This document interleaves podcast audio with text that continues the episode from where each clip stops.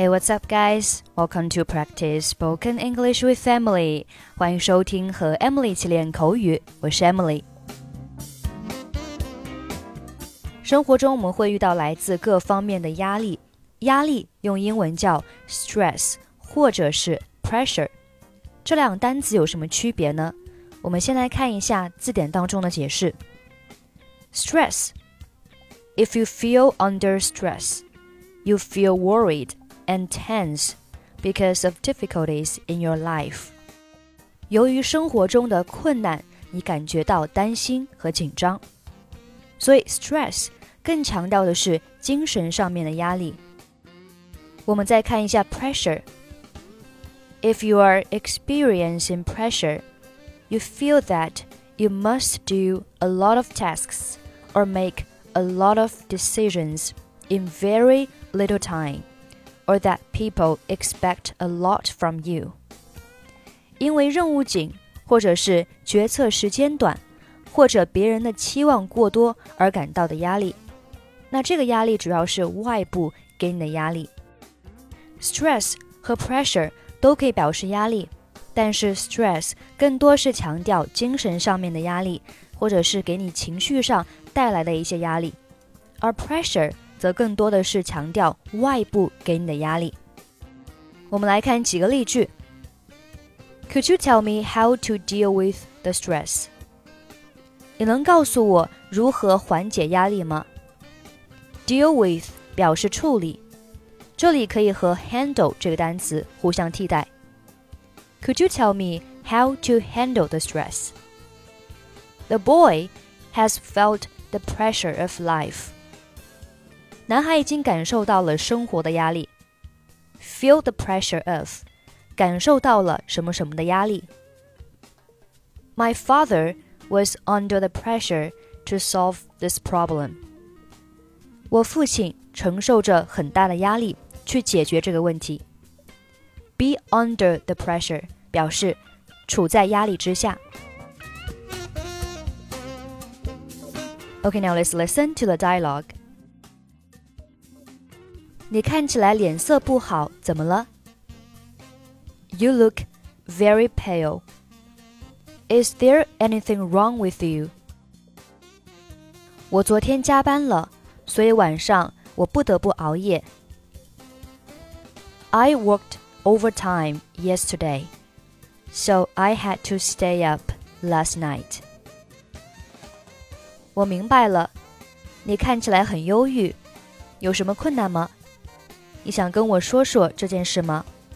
或许我可以帮你。I see, you look worried. Is there any trouble with you? Would you like to talk to me about it?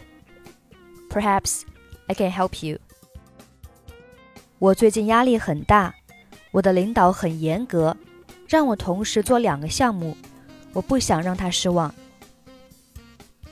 I've been under a lot of stress lately. My leader is very strict and asked me to do two projects all at once. I didn't want to let him down. 你应该积极应对压力。You should handle the stress actively. 我该怎么做呢？What am I supposed to do? 当你面对压力的时候，积极的心态很重要。除此之外，你应该与朋友分享你的感受，这样会让你感受好一点。A positive attitude is very important when you face stress. Besides, you should share your feelings with your friends, which will make you feel better. 是的。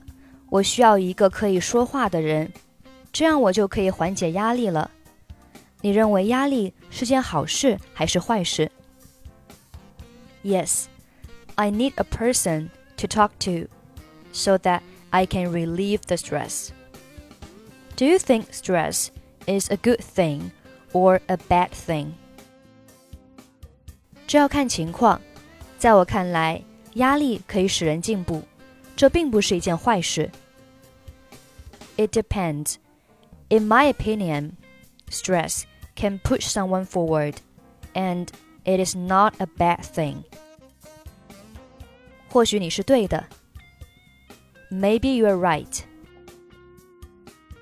放松点，如果你愿意的话，可以跟我说点什么。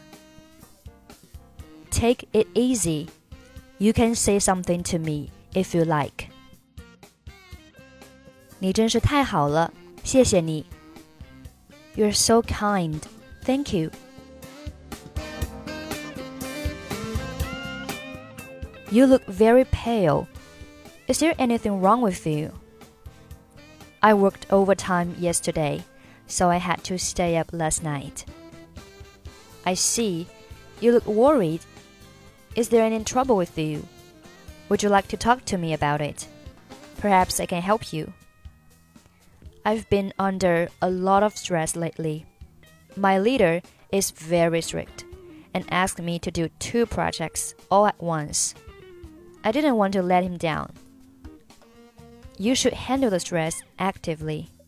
What am I supposed to do? A positive attitude is very important when you face stress. Besides, you should share your feelings with your friends, which will make you feel better. Yes, I need a person to talk to so that I can relieve the stress. Do you think stress is a good thing or a bad thing? It depends.